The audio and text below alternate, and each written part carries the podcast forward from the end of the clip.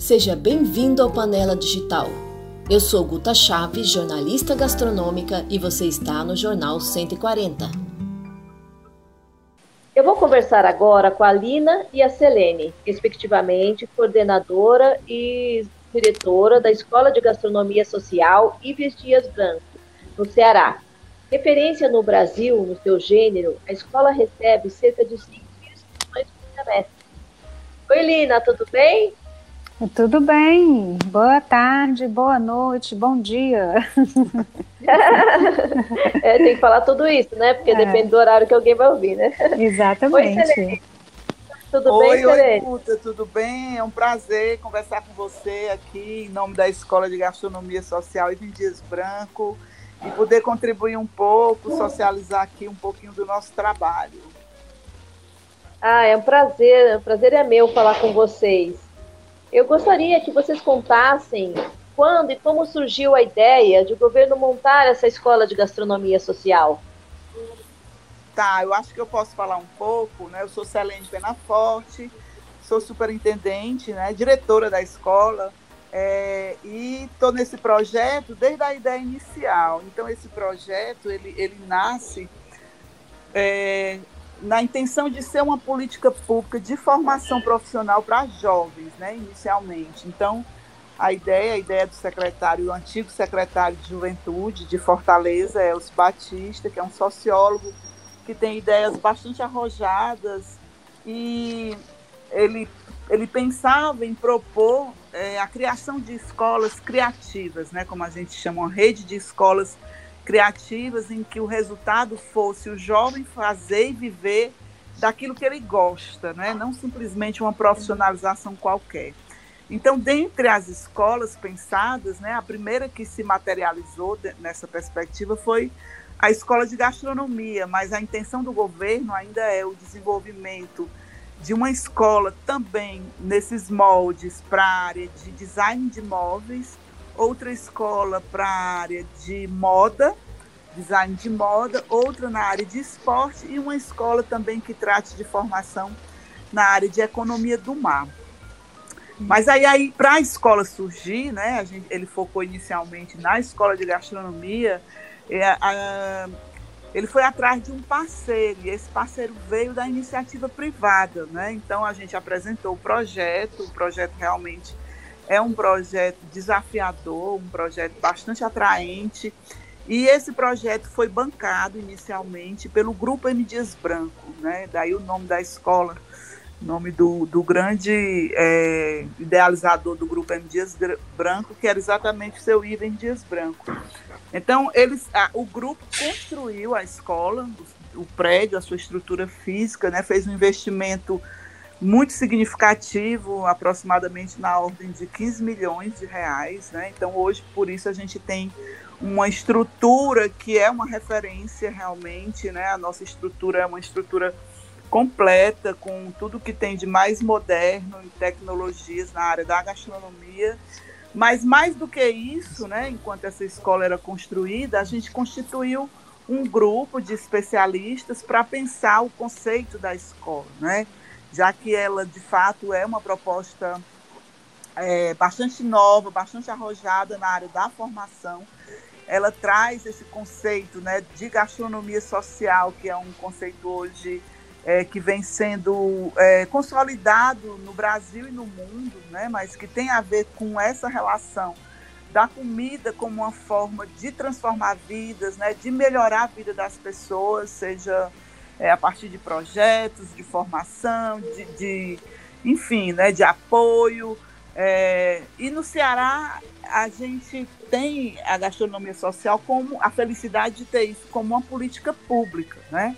Então a partir da uhum. formulação nós dessa que essa comissão que a Lina, né? Eu tive o prazer de ter a Lina desde o início aqui a nossa grande coordenadora de cultura alimentar e desde o início é, pensando esse projeto, ela que é uma grande especialista nessa área, e, e chegamos em um modelo, né, em um projeto pedagógico que de fato tem assim nos dado é, resultados impressionantes, tanto no atendimento como efetivamente em resultados é, é, de mudanças de vida, de transformação das pessoas que participam, que era esse o nosso grande propósito, né? Acho que é um pouco Quando? esse panorama e a gente pode ir conversando. Claro, claro. E quando que nasceu a escola? A escola ela completou agora em junho, julho, final de junho, julho, é, dois anos de sua inauguração, né? Então a gente inaugurou em 2018, junho de 2018, efetivamente com alunos, né? Passamos dois meses preparando a escola, o projeto, seleção de professores, editais públicos, efetivamente com alunos dia 1 de outubro de 2018. Ah, que legal. E a escola funciona através de um OS, pelo que você tinha me contado, né? Como que, como que é esse funcionamento, né? Como que foi é, é, o processo de colocar essa escola através de um OS funcionando? Quem montou o currículo? E parece que são, tem vários eixos, né? Você tem três eixos de, é, de são atuação. duas coisas diferentes, né? É, acho que a Lina até pode falar melhor. A Lina tem uma grande experiência com SOS, inclusive, Lina. Hum. A, a OS que faz a gestão da Escola de Gastronomia Social de Dias Branco chama-se Instituto Dragão do Mar. Ela já existe uhum. há mais de 20 anos, foi a primeira OS é, é, relacionada à cultura né, do país, com, a, com, com, especialidade em atividades artísticas e formação em arte e cultura. E ela está vinculada à Secretaria de Cultura do Estado do Ceará. É, quando o Elcio cria a escola, ele sai da prefeitura e vai para o governo do estado, na compreensão de sociólogo, uma ótima compreensão que faz daí as políticas públicas terem como objetivo o benefício maior da população, ele percebe que ao tratar desse tema, seria necessário aportar essa escola como equipamento da Secretaria de Cultura. No entanto, as OS elas são criadas para que exista um suporte nessa, é, seja dado o suporte necessário para a celeridade, para a efetivação das políticas públicas. A OS, é, o Instituto Dragão do Mar, já tinha contratos, vários contratos de gestão com a Secretaria de Cultura e foi feito um aditivo no seu termo legal, né, para que passasse a contemplar cultura alimentar e gastronomia. Eu, como pesquisadora do, do tema, nem considero que seria necessário. Se era um OS de cultura, não precisaria ter um adendo no, na sua documentação legal para que tratasse de, de alimentação. Mas para deixar ainda mais claro, pois nem todo mundo compreende né, que as políticas públicas de culturas podem e devem se voltar para a alimentação, isso é um, um, um, conceito refinado dentro das atitudes políticas do nosso país, né? é, foi feito esse aditivo e, mais uma vez, a SOS é contratada para fazer a gestão. Ela, então, contrata especialistas que, se fosse no Estado, dentro do corpo do Estado, teria que se abrir um concurso público, certo? E se efetivar as políticas de uma forma que a burocracia do Estado, é, por vezes, acaba se tornando um empecilho. A celeridade da, da, da, organização social não a exime das prestações de contas, né, do, do bom uso do, dos recursos públicos, mas dá uma celeridade a capacidade de contratação de especialistas de uma forma mais rápida e efetiva.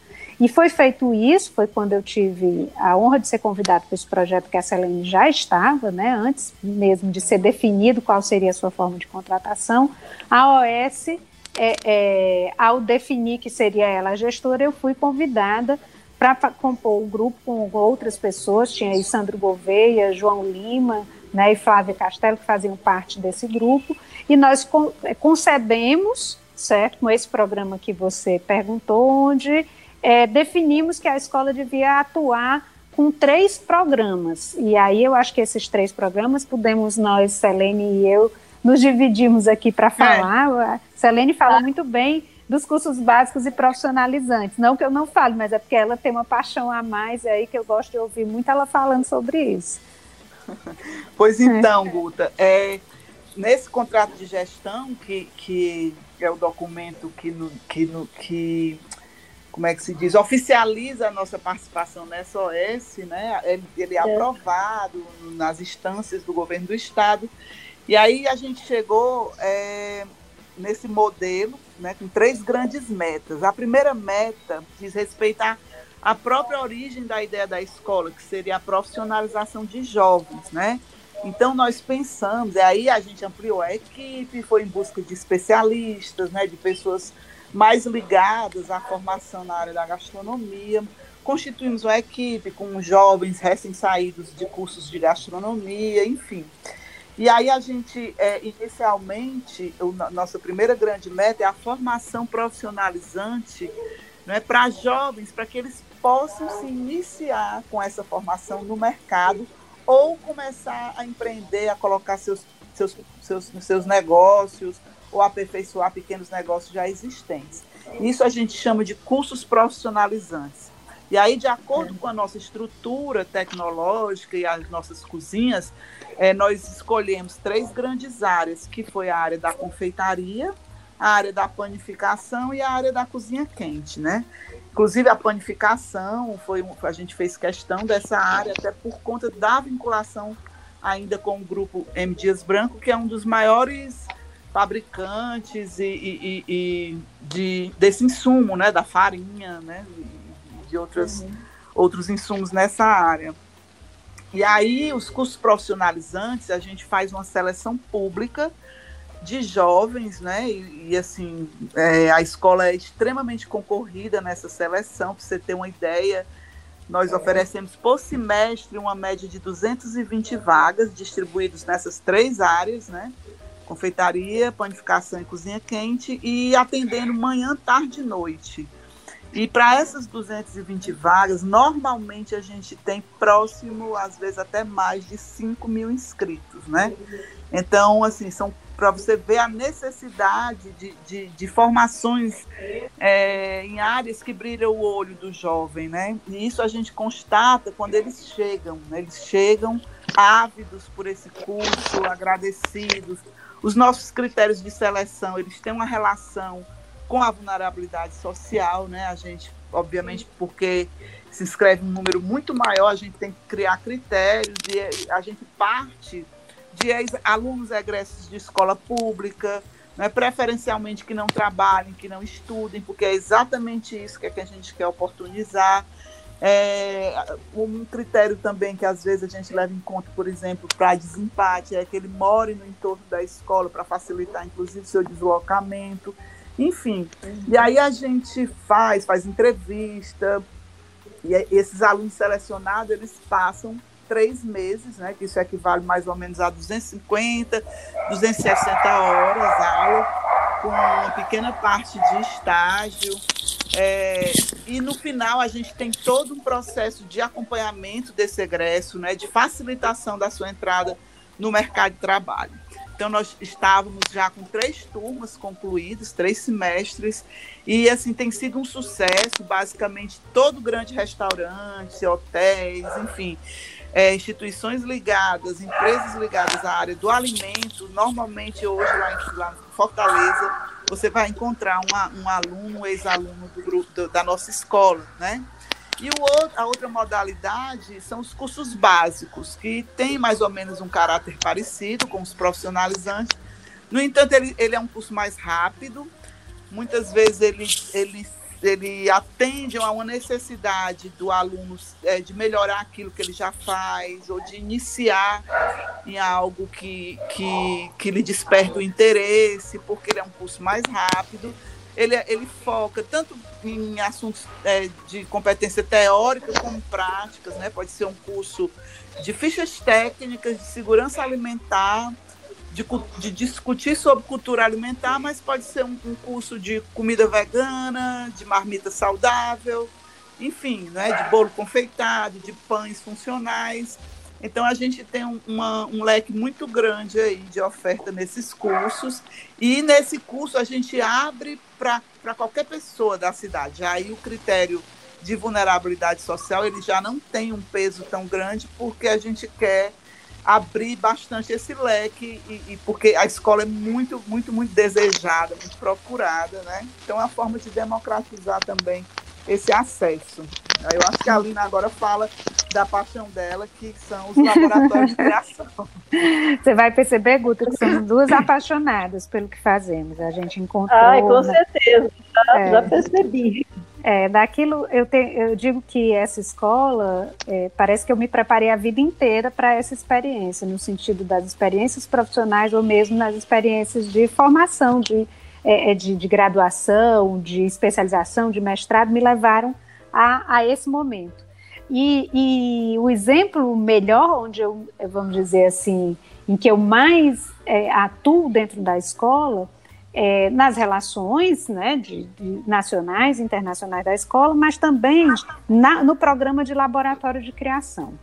O laboratório de criação tem inspiração na experiência de uma outra escola do Instituto Dragão do Mar, que é uma escola de artes, e que essa escola, há seis, sete anos já quase, ela encontra os talentos, vamos dizer assim, nas áreas de dança, teatro, música, cinema, artes plásticas da cidade do, da, da cidade do estado do Ceará e aporta neles recursos, apoio para que eles se tornem produtos de excelência. Se é que a gente pode entregar um termo conheço... produto para isso, né? E aí eu conheci Oi? o Instituto Dragão do Mar e achei incrível. Eu não conhecia a escola, mas que faz algum tempo, mas é incrível, Sim. né? O Instituto Dragão do Mar.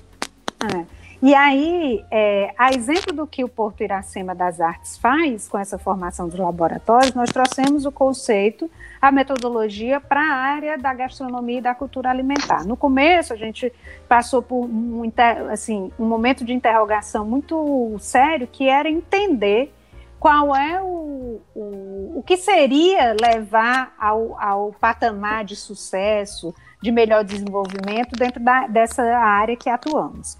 E aí o que a gente compreendeu à medida que tínhamos essa pergunta e fomos buscar uma resposta, né, tínhamos essa inquietação, a gente compreendeu mais claramente que num processo formativo, é na área de cultura alimentar e gastronomia, é necessário que você é, é, é, pense a cadeia produtiva como um todo certo? Olhando para essa cadeia produtiva que começa lá no campo e, e, e, tem que ir até o momento daquilo que você faz, que, que responsabilidade você tem com os, os, resíduos a partir do que você cozinha, certo? Essa cadeia é extensa, complexa, certo? Cheia de, de intervenções e de atores, de sujeitos dentro dela. Então, nós resolvemos abrir um edital bem amplo certo? Em que cada é, é, pessoa que se candidatasse apresentasse um projeto que respondesse a uma questão, certo? A um problema dentro desse, dentro desse espectro, dentro dessa cadeia produtiva. E o resultado uhum. disso deveria ser um protótipo, certo? Que podia ser uma tecnologia, uma tecnologia social ou uma tecnologia mais propriamente dita, né, mais clássica, podia ser um produto alimentício, mas precisa estar alicerçado sempre na, na, na agricultura familiar, nas relações com o campo ou com quem mais precisa certo? E que tem que dar retorno social. Então, você desenvolver, desenvolver o produto, vamos dizer, é o, é o meio, certo? É aquilo que está na, na porção central da pesquisa, mas é preciso que ela se atrele em quem abastece certo? O produto, ah, vamos dizer assim, a matéria-prima da sua pesquisa e precisa dar retorno para a sociedade. Ser, pode ser, inclusive, para o mesmo. O retorno pode ser para o campo. Vou dar exemplos para deixar mais claro. É, a Paula, é, que participou do segundo edital, foi selecionada, Paula Facó, ela nos procurou para desenvolver um, um utensílio, um prato, a partir do subcaule da banana, certo? Da bananeira. A bananeira você corta, tira o cacho e corta e aquilo vira no máximo adubo. Não tinha valor comercial.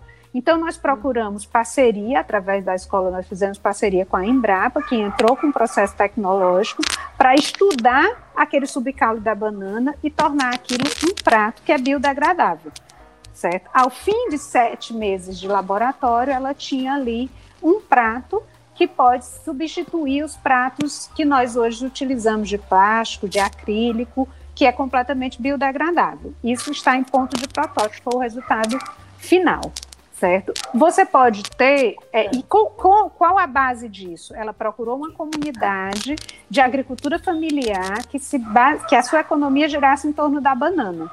E foi para dentro dessa comunidade entender quais eram os problemas, quais eram as soluções, que saberes essa comunidade já tinha em torno da banana, e ao final ela devolveu também processos formativos para essa comunidade. No, um, um, outro exemplo, tratando de produto alimentício mais claramente, certo? Foi o que a Rafaela fez no primeiro edital, uma das selecionadas no primeiro edital. O primeiro edital teve um curto espaço de tempo para pesquisa, só de três meses, mas a Rafaela nos propôs desenvolver um doce que tinha como base a história de vida dela. Ela é filha de, de uma cidade chamada Pedra Branca, que fica a seis, sete horas de viagem de Fortaleza, no interior do estado do Ceará. E ela é filha de um homem que trabalha no engenho de cana e de uma mulher que faz doces, que sustenta a casa ali junto com o marido fazendo doces. Ela veio para Fortaleza estudar moda, certo? Entrou numa faculdade para estudar moda. No entanto, ela precisou se sustentar aqui e ela foi fazer doce, foi fazer bolo, né? E quando ela viu o laboratório, é, o edital do laboratório, ela disse: Eu vou criar um doce a partir da minha história. Ao fim disso, a Rafaela tem um produto que chama leite de pedra, porque a cidade é de pedra branca, certo? E, e ele é um, um, vamos dizer, ele poderia ser usado na confeitaria como um substituto para os leites evaporados, certo? Ele vai muito bem sozinho, mas ele vai muito bem na confeitaria para recheios, para base de, de, de, produtos clássicos como o nosso brigadeiro. Ele tem dois ingredientes: o melaço de cana, que é onde o pai dela trabalha, lá moendo cana, no engenho de cana, e o leite de coco, que é essa chegada dela no litoral do Ceará. Então, tem aí uma narrativa, hoje quem trabalha com, com cultura alimentar sabe que a gente come narrativas, né? Então tem todo um percurso narrativo que vai do campo até a responsabilidade social disso e ela retorna para a comunidade ensinando as mulheres de Pedra Branca a fazerem também o mesmo doce. E assim já são 11 histórias, eu tenho 11 exemplos aí de tecnologias sociais, de produtos, de produtos alimentícios, de utensílios, que contam a história desse laboratório, é, dessas duas edições do laboratório muito interessante essa, esses projetos, né? Esses exemplos que você deu, outros projetos de tecnologia digital, né? De falando da cadeia produtiva. Nossa, gostei muito. É realmente muito inovador o projeto todo, né? Hum.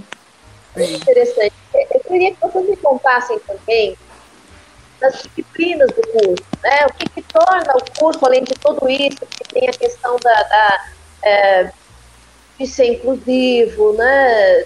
Essa, todo esse processo de seleção também é diferenciado, mas quais são as disciplinas do curso que também o configuram como gastronomia social? Tá. Eu, vou, eu, deixa eu falar um pouco do tá, laboratório, tá, certo? certo? O laboratório, nas duas primeiras edições, a gente recebia uma, uma metodologia inovadora e bastante trabalhosa, certo? É, a gente recebia cada um dos projetos, a avaliação é, primava pelo quê? É possível executar a pesquisa que está sendo aqui proposta com os recursos que temos e com o uhum. tempo que dispomos? Se respondesse sim a essas duas perguntas, a gente ia para o processo de entrevistas e tal para entender um pouco mais. De modo geral, era isso que procurávamos. E quando começava, é que a gente ia entender cada um dos projetos para daí escolher um mentor e mentor, junto com cada um dos seus pesquisadores, dizer quais eram as disciplinas necessárias para o desenvolvimento daquele projeto. Então, a gente encontrava, primeiro, um mentor que podia vir de qualquer lugar do país, a gente já teve mentores como o Léo e o Fernando da Companhia dos Fermentados, certo? A gente teve mentores como o pessoal da do projeto Amar, certo? O Rodolfo Vila esteve conosco, o pessoal do Reenvolver, Jerônimo Vilas Boas é, e Fábio Mena.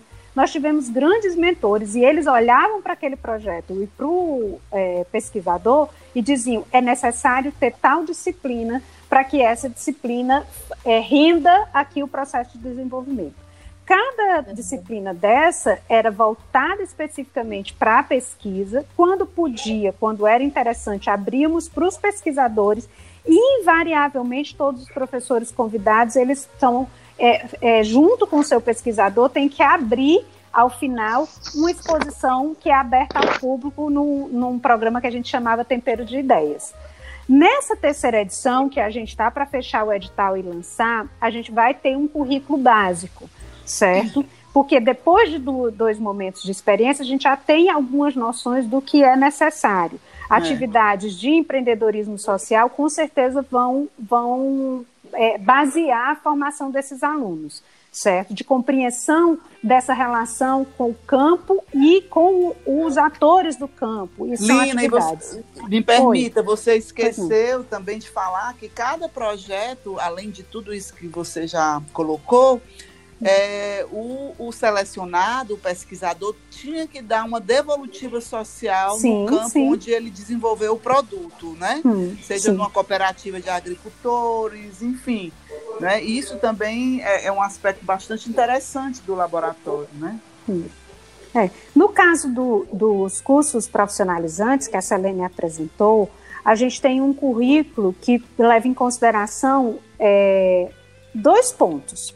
Primeiro, como política pública, estando dentro de uma Secretaria de Cultura, aproveitando esse governo que olha para isso de uma forma inovadora e dá o suporte necessário, o que é que a gente pensa? Que a gente tem que olhar as demandas de mercado e considerando a cadeia produtiva da alimentação inteira, certo?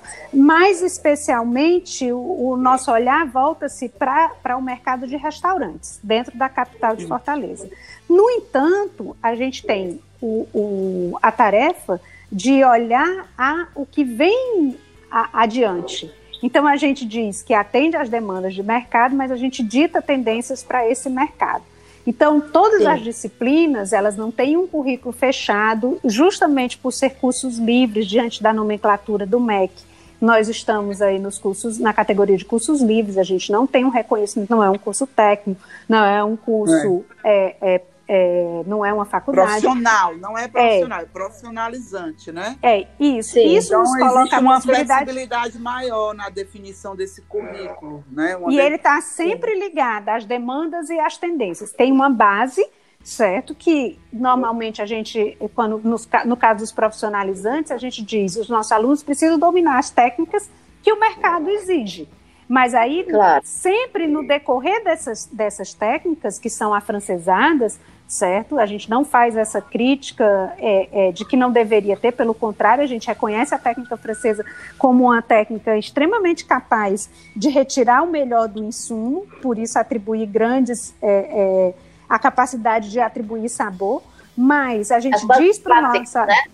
isso, os, a, a base clássica, mas a gente diz para o nosso aluno que ele é capaz de inovar na medida em que ele reconhece a sua identidade e reconhece que nos saberes da cultura cearense existem outras técnicas, outros sabores.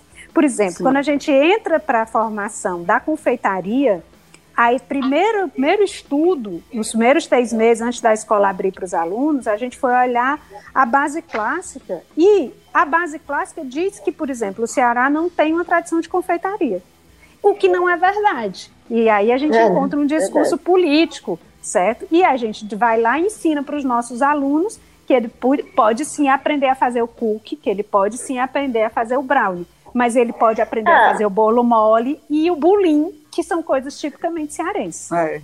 Tem outro é, até, fazendo, até fazendo uma parte, até fazendo uma parte nessa história, até pouco tempo também, não faz muito tempo, se dizia que o Brasil não tinha uma, uma, uma gastronomia. Como assim, né? É, tem Exatamente. muitas, né? Então, acho que aí tem muito preconceito e com a, com a informação e com todo esse trabalho de vocês, com essa inovação, vocês vão quebrando, né? Exato. Agora, é, é, Guta, se me permite, eu queria fazer uma observação agora que eu acho que diz respeito àquilo que nos diferencia de qualquer uma outra escola de gastronomia. É importante. Né? Eu, importante. É, assim, eu, nós conseguimos é, montar uma equipe, primeiro que tudo, que acredita no potencial do aluno que está recebendo. Né? Embora a maioria desses alunos cheguem com, com, com uma situação econômica bastante vulnerável, né? porque esse é um critério para. Eu não posso dar uma vaga para quem está numa situação é, é, econômica melhor, enquanto eu tenho milhares de jovens esperando uma oportunidade de um curso qualificado, né? de um curso que realmente possa transformar a vida dele. Então, a escola, a gente conseguiu, e aí só conhecendo mesmo para entender o que, é que eu estou dizendo, é criar na escola um clima de acolhimento a esses alunos, em que faz com que o curso não seja mais um curso, né? um curso de, de, boas técnicas, de bons professores. Eu acho que a escola é mais do que isso. Né? É, é aqueles três meses que o aluno passa lá, ele acaba é, é, é, internalizando alguns comportamentos, alguns valores que vão ser importantes para quando ele sai.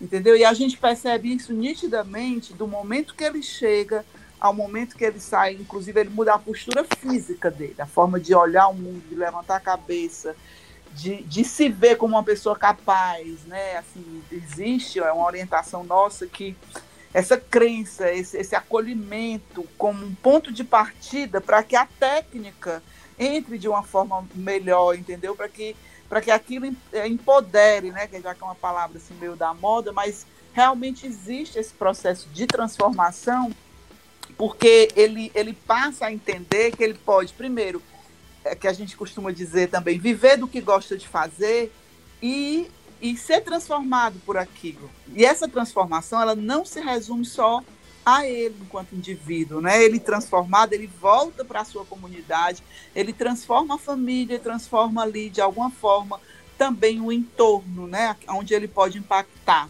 Desde, desde mudanças de hábitos né, dentro da gastronomia, a forma de usar um insumo, de, de ser um, um agora um defensor, por exemplo, de uma comida saudável, né, de deixar de usar o, o, o, aqueles temperos prontos para fazer o seu próprio tempero, enfim, até outras questões que diz respeito mesmo à forma de se pensar na sustentabilidade, sustentabilidade né, do processo. Mundo, né? Então, a gente acredita que isso, para quem conhece a escola, isso é muito forte, né? As pessoas percebem. E tem, tem alguma disciplina que é diferenciada das, disciplinas de gastronomia, dos tem. cursos de gastronomia? Tem, tem sim. Inclusive também, isso não é regra, mas sempre que a gente é, é, sente a necessidade, a gente tem ali o currículo que é proposto, que é mais ou menos, né? Tem a parte clássica, tradicional, mas tem isso que a Alina já falou, que é muito importante que, que, que passa a incorporar a formação dele naturalmente, não como uma imposição, é porque ele vivencia a importância da, da valorização da cultura alimentar. Então, nós temos, é, durante o curso, eles saem da escola e eles vão, a gente leva eles a mercado, leva eles para o centro da cidade para conhecer os restaurantes tradicionais, a gente os leva para para fábricas, enfim, a gente tem algumas parcerias bastante interessantes nesse sentido, né? Isso também contribui no currículo, mas também é, eles têm, recebem muitas vivências e experiências de pessoas que pensam assim, né? Que pensam a gastronomia como uma importante linguagem da cultura alimentar. Então, uma pessoa como a própria Lina, né, entra na sala de aula e faz palestras, né, outros uh, professores da universidade, outros parceiros, pessoas que estão pesquisando. Sempre que tem alguém de fora da cidade que vai à escola, a gente, por exemplo, o chefe João Diamante, lá do, do Rio, que tem um projeto incrível, ele já foi na escola, deu uma aula inaugural falando da experiência. Já foi duas vezes, é, né? A gente. Enfim, é. não é? Então tem, tem esse currículo oculto que a gente chama, né? Que é muito forte também da gente.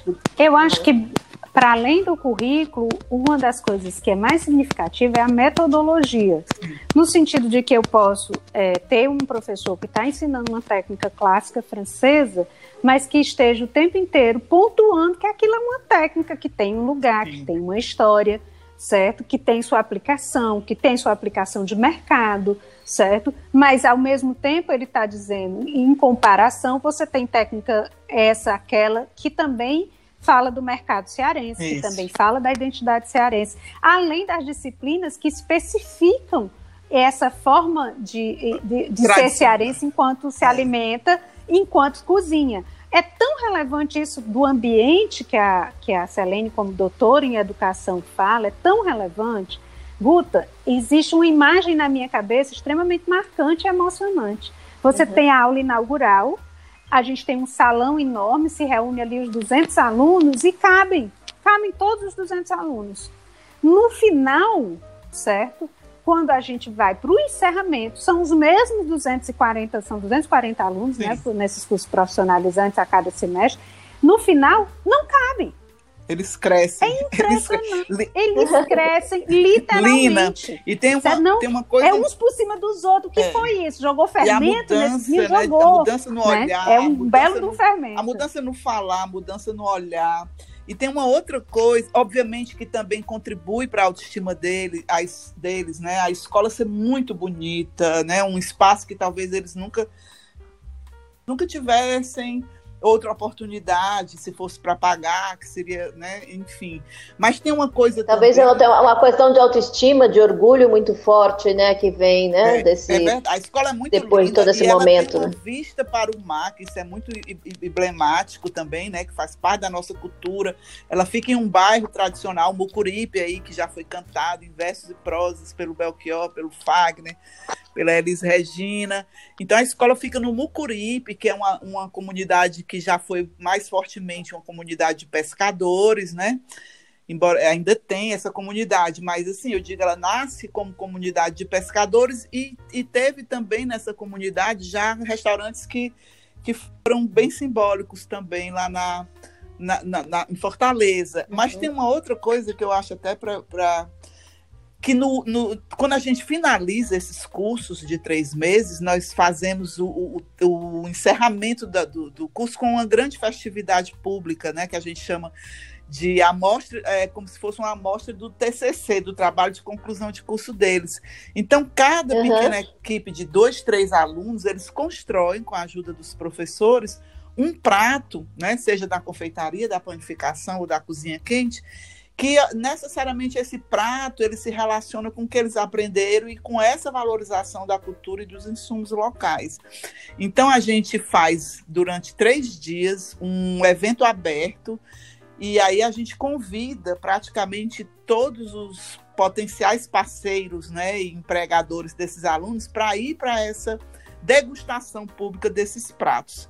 E aí é um dos momentos mais lindos que você pode imaginar esses meninos vestidos de dolma, é, cheio de orgulho daquilo que foram capazes de produzir e apresentando isso para donos de hotéis cinco estrelas, para donos de, de, de, grandes confeitarias, né, de grandes panificadoras, enfim, donos, donos de restaurantes que saem de lá muitas vezes já com os meninos debaixo do braço. No outro dia eles já vão para a entrevista para serem contratados por essas empresas. Então, isso ah, dá muito orgulho, bacana. né? Muito orgulho nele. É, né? isso é uma coisa que eu queria perguntar também, essa questão da inserção no mercado, né? Que você tocou agora. Uhum. Então, nós temos um, uma. Assim, como eu te. A escola é, ainda está engateando, né? A gente acabou de completar dois uhum. anos e, e praticamente esse último semestre foi prejudicado aí por conta da pandemia, né? Mas é como ah. eu lhe falei no início, é difícil você ir hoje num restaurante em Fortaleza que você não encontre um, um aluno, um ex-aluno da escola, né? Então, é, a nossa coordenadora pedagógica é uma pessoa que tem uma relação muito, muito aberta e grande com o mercado, ela não para de ser procurada por, por, pelo, pelos empresários, enfim, pelos as pessoas de RH atrás dos alunos, né? Eles já conquistaram de certa forma uma, uma credibilidade, né? E muitas vezes, inclusive, a gente sabe que três meses não forma, não deixa uma pessoa pronta, mas eles saem com a motivação que muitas vezes é bem mais importante do que uma técnica que pode ser aprendida ali no próprio em serviço, né, numa formação em serviço. Então isso também tem sido um diferencial, né, a forma como eles chegam é...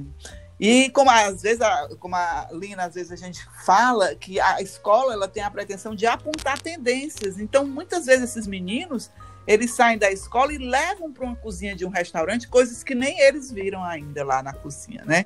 Eles que eu digo o próprio, o próprio restaurante, né? É legal, porque o restaurante, é, os restaurantes, naturalmente, o mercado busca esses profissionais, estão buscando esses profissionais aí, né? Sim. E, e muitas vezes o mercado ele busca isso mesmo também, pessoas que não estejam é, viciadas né, em determinadas é, ações, né? Então eles saem, do, saem com, com esse poder de inovação que é, é importante também, né? Esse, esse sangue novo, né? E tem uma coisa, viu, e, outra coisa, só, só antes que eu esqueça, a gente costuma dizer que além de escola de gastronomia social, nós somos, acima de tudo, uma escola inclusiva porque é, na nossa escola a gente não tem nenhum tipo de discriminação que faça com que um aluno volte, por exemplo, por não apresentar um perfil ou uma competência. A gente, a princípio, acredita neles, né, de uma forma. Então, por conta disso, nós temos, por exemplo, entre os, os alunos, ex-presidiários, jovens que ainda chegam à escola usando tornozeleira, né? Nós temos um número significativo de jovens, por exemplo, com questões de gênero ainda, né? É, é, é transexuais, enfim, travestis. Então, assim, a escola ela, ela tem esse olhar para a diferença, né? E esse olhar para oportunizar esses segmentos historicamente marginalizados, né? É, é, é, também como se fosse um papel nosso, né? Então, a gente tem conseguido inserções bem interessantes, assim, que emocionam, né? Uma, tem uma confeitaria famosa aqui em Fortaleza que já abrigou e acolheu alguns alunos nossos. Uma aluna que a gente tinha travesti, que praticamente vivia realmente à margem e hoje ela ela está lá na cozinha dessa confeitaria, morta de feliz, enfim. É, como diz a nossa coordenadora pedagógica, Damares Barro, todos os dias, é uma escola de transformação de vidas, né?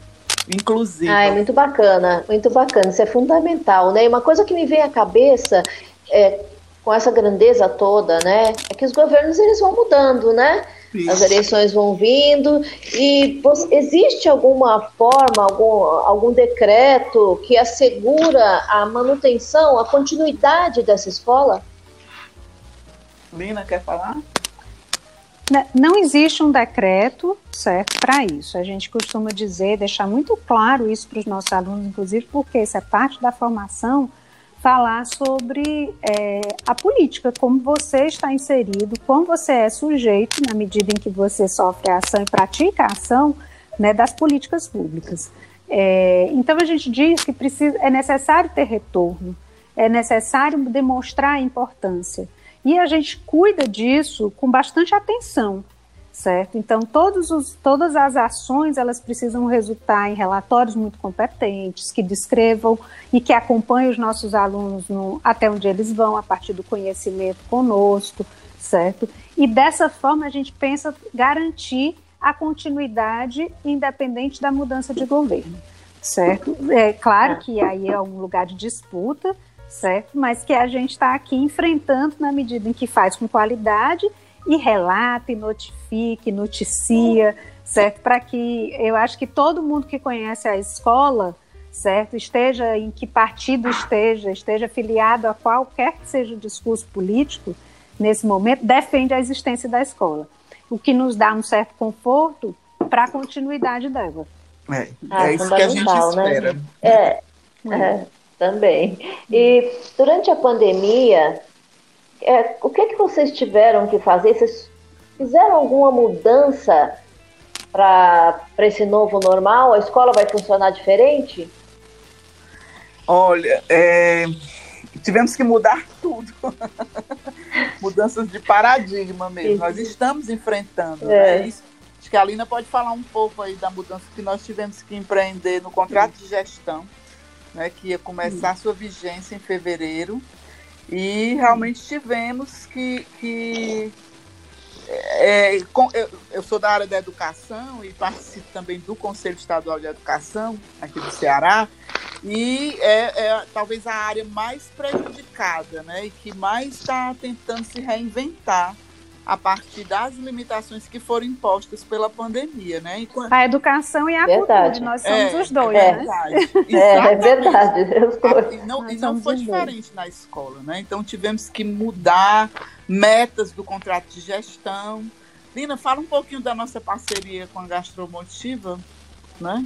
Sim, é, para nos adaptarmos a esse momento, a gente tem um, um, governo que tem apontado aí como um dos melhores índices de transparência em tudo o que significa combater a pandemia. O governo do estado do Ceará tem, tem, tem tido esse destaque nacionalmente.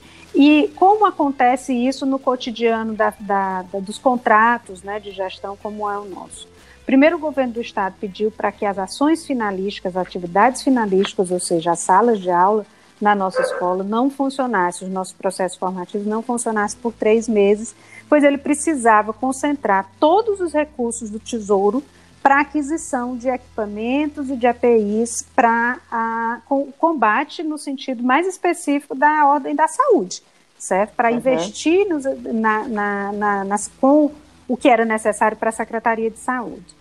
Também foi necessário um corte, certo, no sentido é, é, de orçamento, mas sempre preocupado que isso acontecesse com relação à atividade finalística. A gente não teve corte de pessoal, o que eu acho muito importante ser frisado. Ele, o governo do estado do Ceará, nesse momento, pede um esforço do empresariado para isso, certo? Que conte com os recursos, com as possibilidades colocadas do governo federal e aí ele mesmo dá o exemplo dizendo nesse, nessa, nessa relação com, com a OS, que a OS também procede da mesma forma. Então, primeiro a gente fez cortes nos valores, certo? E teve que remodelar diante do pouco tempo que nos restava, certo? A gente teria um contrato que, do, que começaria em fevereiro e ele de fato vai ser praticado a partir do mês de agosto. Então, a gente tem restrições aí na qualidade se a gente permanecesse no mesmo, no mesmo, vamos dizer assim, nas mesmas metas. Criamos novas metas. Hoje, a gente tem, para esse tempo de pandemia, tudo que a gente diz, falou dos programas básicos profissionalizantes laboratório, isso é a nossa essência. A gente aposta que, em breve, a gente vai ter uma, vamos voltar a poder executar o que a gente é na sua normalidade, numa, numa dada normalidade.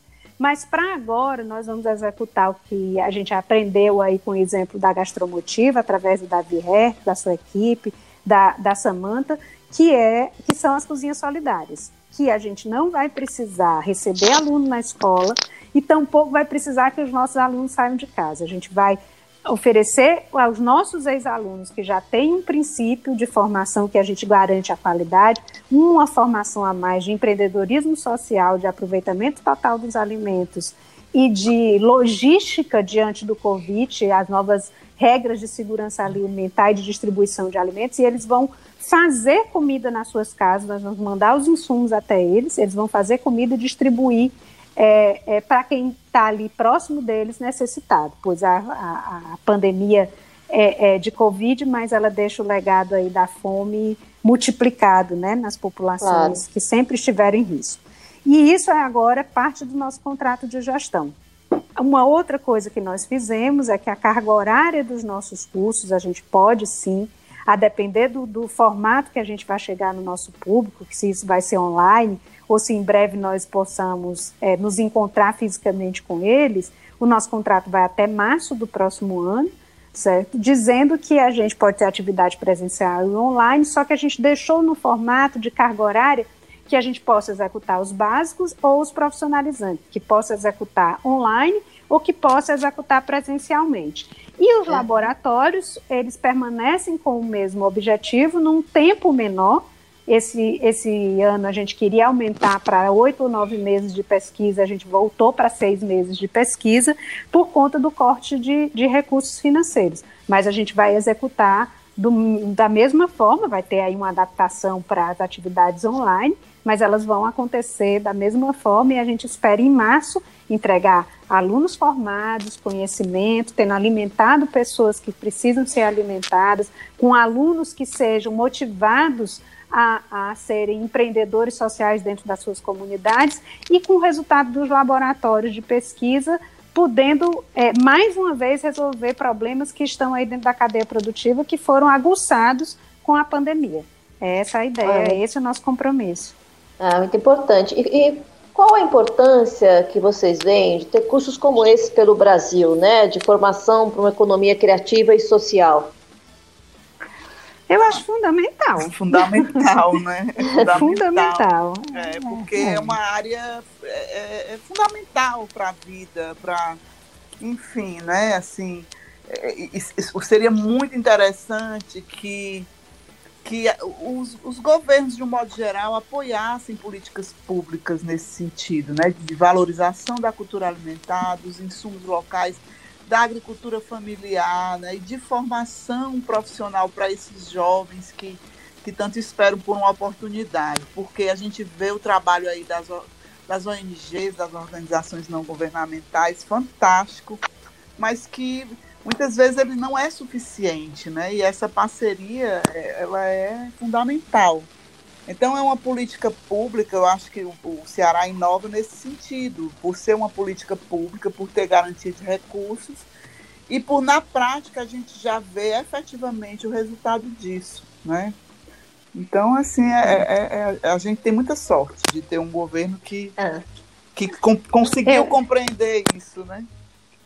A alimentação, Guta, quando olhada por essa perspectiva da cultura, do turismo e da agricultura, certo? Ela tende a levar a patamares de educação, de valorização de identidade e é de uma economia muito forte, certo? E o exemplo que eu sempre trato quando quero falar disso é o exemplo da França. Na medida em que a França disse não vou me colocar à disposição de um mercado que, que diz que todo mundo deve comer a mesma coisa em qualquer lugar, certo? Eu vou re primeiro registrar, entender, fazer um inventário de tudo aquilo que eu como, como eu como, em que lugar eu como, como eu planto. A França faz esse inventário, certo? Como uma política pública francesa. E a partir daí ela começa a valorizar a identidade do povo francês e hoje a sua economia é bastante, vamos dizer assim, incentivada pelo turismo gastronômico, certo? Dentre outras coisas, a França dita no Ocidente inteiro quais são as técnicas para extrair do alimento o seu melhor sabor, é. certo? É, Todas as a gastronomia é verdade, a gastronomia francesa é um patrimônio da humanidade, né? Da humanidade. É, exatamente. Pela Unesco. E, e a Unesco. A Unesco reconhece isso. Mas isso só foi feito a partir de uma decisão de política pública. É, certo? Isso é muito importante.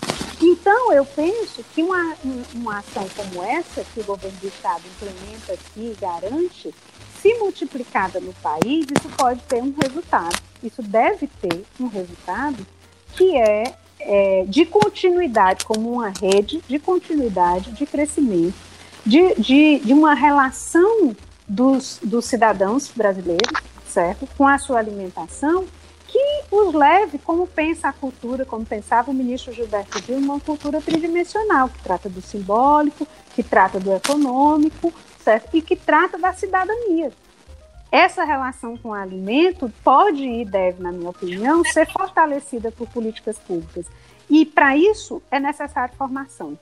Então, uma escola como essa é muito salutar. Eu espero que, que outras instituições é, é, possam é, enriquecer o discurso, certo? Que bom seria se a gente tivesse aqui num, numa construção de muitas mãos, de muitas cabeças, é, levando em consideração a potencialidade de cada estado brasileiro. Isso. É, a gastronomia é um dos elementos mais importantes, da, da, mais antigos da cultura de um povo. É, é, é, difícil entender porque muitos governos não compreendem que a gastronomia é cultura. É cultura tanto quanto qualquer outra cultura. Né? E que é importante ser preservada. É, Lina, Selena, foi um prazer falar com vocês, um enorme prazer. Sou muito fã do projeto da Escola de Gastronomia Social, Ives Dias Branco. Eu espero que esse modelo. Ah, obrigada a vocês. Eu espero que esse modelo se espalhe por todo o país, fazendo uhum. parte das políticas públicas. Né? É isso. Sim. Muito Nós obrigada. estamos lá de portas abertas te esperando, viu, para conhecer. ah, vou sim, vou, com certeza. Eu vou logo que, logo que eu puder, aí eu vou. Muito obrigada. Guta, viu? Um prazer. Muito obrigada, obrigada a vocês. Obrigada a oportunidade. Vida longa aí ao Panela Digital. Um abraço Obrigada, grande. Da vida longa a, a escola de vocês, viu? Ah, obrigada, um Tá, abraço. obrigada, um abraço. Tchau. Obrigada por participar do Panela Digital dessa semana. Para ajudar em nosso propósito, curta e compartilhe.